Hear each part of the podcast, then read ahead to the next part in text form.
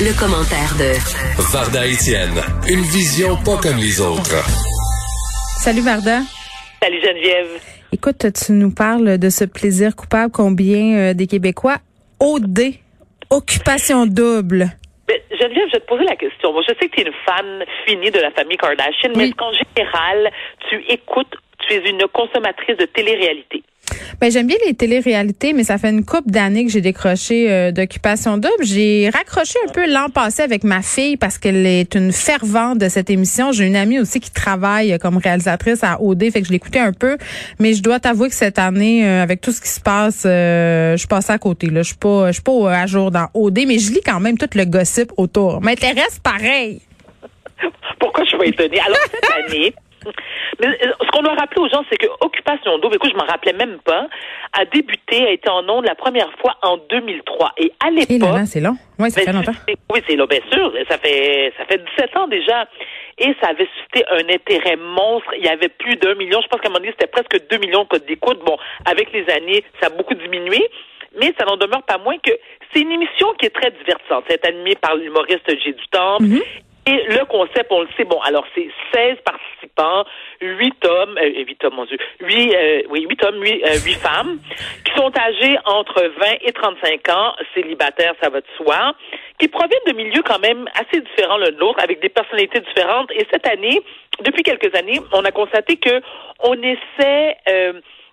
euh, d'avoir une un, un groupe de personnes qui sont très variées, c'est-à-dire que bon, tu sais, t'as, t'as, t'as les clichés là, tu sais, t'as la pitoune avec les lèvres Ouais. faites, les implants t'as le chest bras, t'as, tu sais, là, comme ça, il y a un pilote d'avion, euh, t'as une femme qui est un petit peu plus enrobée. Et justement, petite parenthèse pour cette euh, candidate qui est plus euh, enrobée que les autres. Julie. Ben Julie, ben tu sais Julie, pauvre petite Julie, qui, est- tu sais, qui est une fille qui est très attachante, qui, euh, euh, qui a de la conversation, mais qui est souvent, comme malheureusement c'est le cas, puisqu'elle est plus enrobée que les autres pitounes qui font partie de, de, de l'aventure, ben les gars la voient plus comme une amie. Mhm. Ben oui, puis écoute, je lisais euh, euh, Julie Artachot, qui est une militante euh, anti-grossophobie, une photographe très, très connue dans le milieu artistique, dans le milieu de la mode, qui disait, tu sais, euh, c'est vraiment plate qu'on nous présente Julie, puis qu'on n'ait aucun gars dans l'aventure qui est intéressé par les femmes grosses et qu'on soit sous cette idée qu'on Oh, aurait attends, dû... attends, attends, Attends, qu'on aurait dû avoir un... Hein, pardon? Plus enrobée, plus enrobée. Ah non, euh, je m'excuse de te mettre à jour, Varda, mais les personnes grosses veulent qu'on dise qu'elles sont grosses. Il faut utiliser le Ah, terme pardon? gros. Ouais. Bon, ok, moi j'ai un malaise, mais d'accord. Mais moi aussi, j'avais le même malaise jusqu'à temps qu'Edith Bernier, euh, qui a écrit un livre euh, là-dessus sur la grossophobie, a dit non, non, c'est le bon mot. Euh, en utilisant des euphémismes, c'est comme si on disait que le- la grosseur c'est laid puis qu'il faut la cacher. Donc, il faut appeler un chat un chat. Euh, donc voilà, c'était pour l'aparté euh, langagière. Moi aussi, euh, j'étais comme toi. J'avais vraiment euh, ce malaise quand on parlait de personnes grosses. Mais tout ça pour dire que Julie Artachot a dit, euh, c'est un mythe de penser que ce sont seulement les gars gros qui s'intéressent aux grosses. Euh, il faut arrêter de penser que les grosses matchent en- entre eux autres. Là, ça se peut, mais il y a aussi des personnes minces qui tripent ces gros. Fait que tu sais, tout ça, c'est un beau sac de nœuds. Là. Ben, tu sais quoi, Geneviève, ben, écoute, sans vouloir euh, trop nous éloigner du sujet, mais c'est vrai que c'est une question de, de goût, parce que personnellement, moi qui mesure 5 pieds 9 et demi, quasiment 5 pieds 10, puis je suis quand même, bon, euh, tu sais, dans la moyenne, bon, peut-être pas dans la moyenne, parce que T'es grande. je suis mince, puis je, suis- je suis une grande fille. Ouais. Moi, tu sais, les, les- gars, le chest bras, sais, j'ai jamais trippé là-dessus. Moi, j'aime les hommes qui sont enrobés. Et pourquoi je, je t'ai fait... euh, Dad bod. Pardon? Le dad bod, le fameux dad bod, la petite bedaine, un peu. Ben, c'est-à-dire que la petite bédaine, non, tu sais, il y a des gars qui sont minces et une petite bédaine, puis je trouve ça un petit peu moins cute dans le sens Ah. que c'est pas dans mes, c'est pas dans mes goûts, là.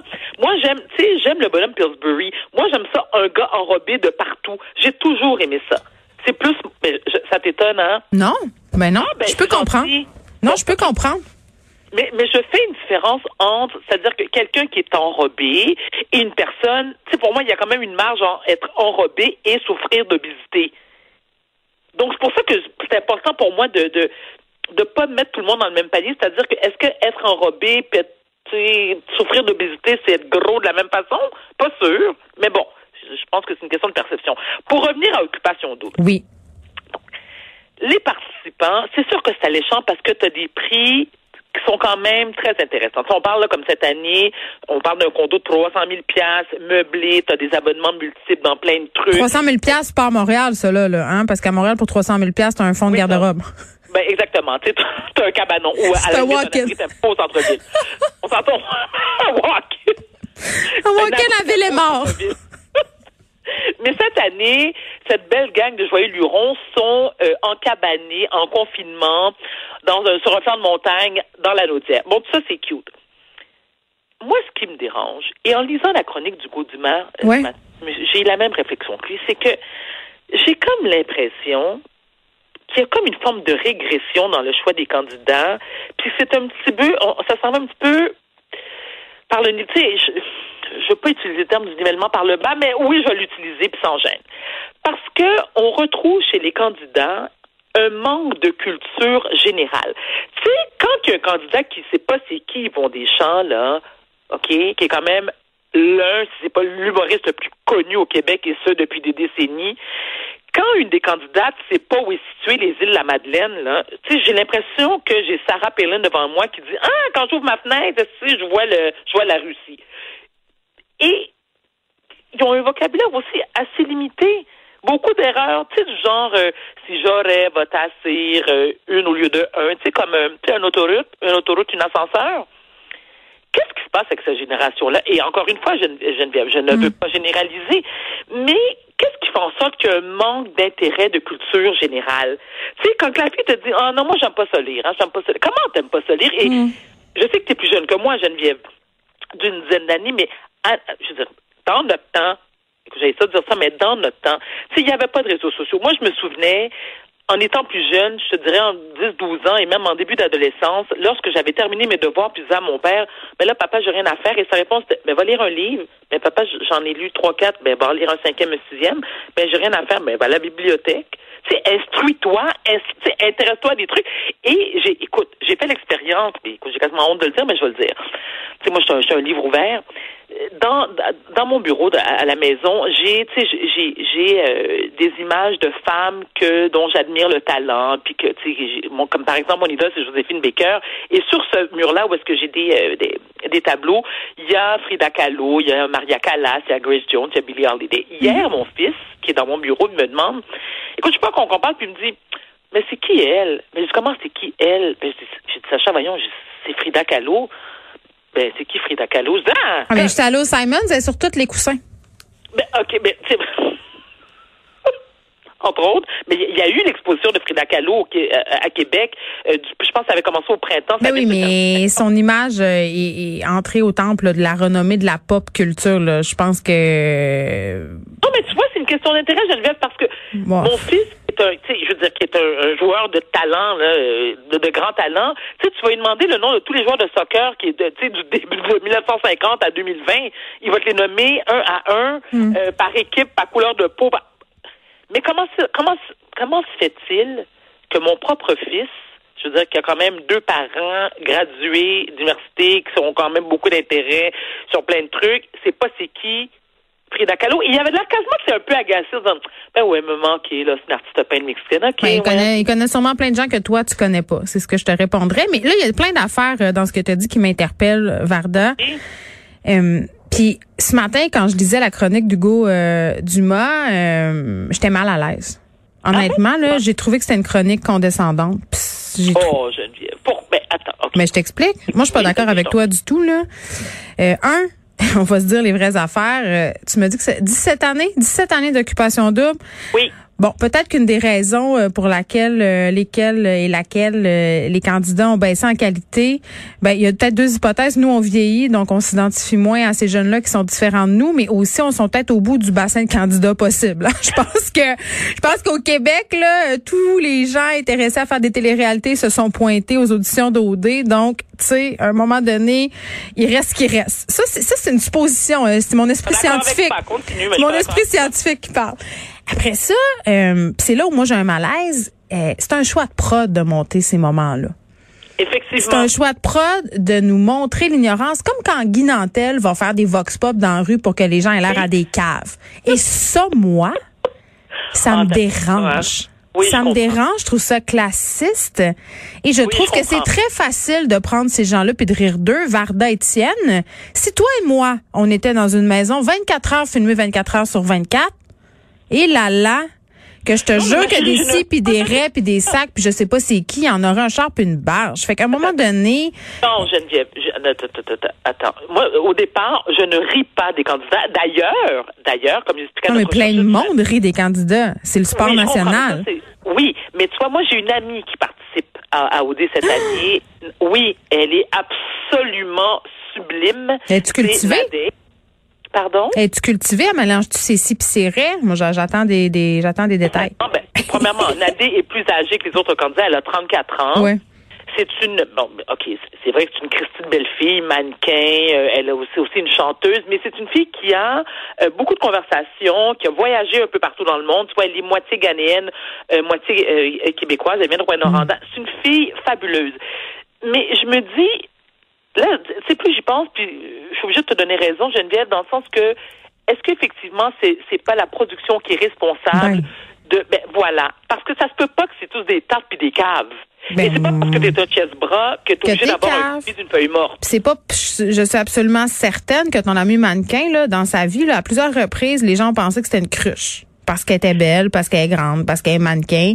Donc moi, c'est de rire des candidats d'occupation double et de dire qu'ils sont euh, analphabètes fonctionnels, qu'ils sont pas cultivés, je trouve que c'est la position facile. Après ça, on peut se poser la question collectivement pourquoi les jeunes s'intéressent plus à la culture, pourquoi ton fils sait pas c'est qui Frida Kahlo?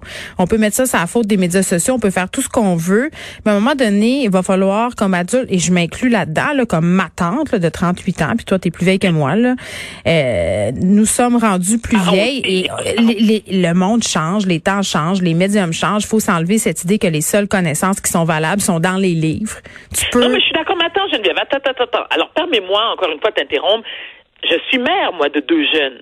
Et je leur ai posé la question. Qu'est-ce qu'ils t'ont dit? Alors, ma fille, occupation double, elle trouve ça très divertissant, ça la fait rire. Ben Mon fils de 17 ans, qui ne sait pas qui est Frida Kahlo, et encore moins Maria Callas. Dit un coussin.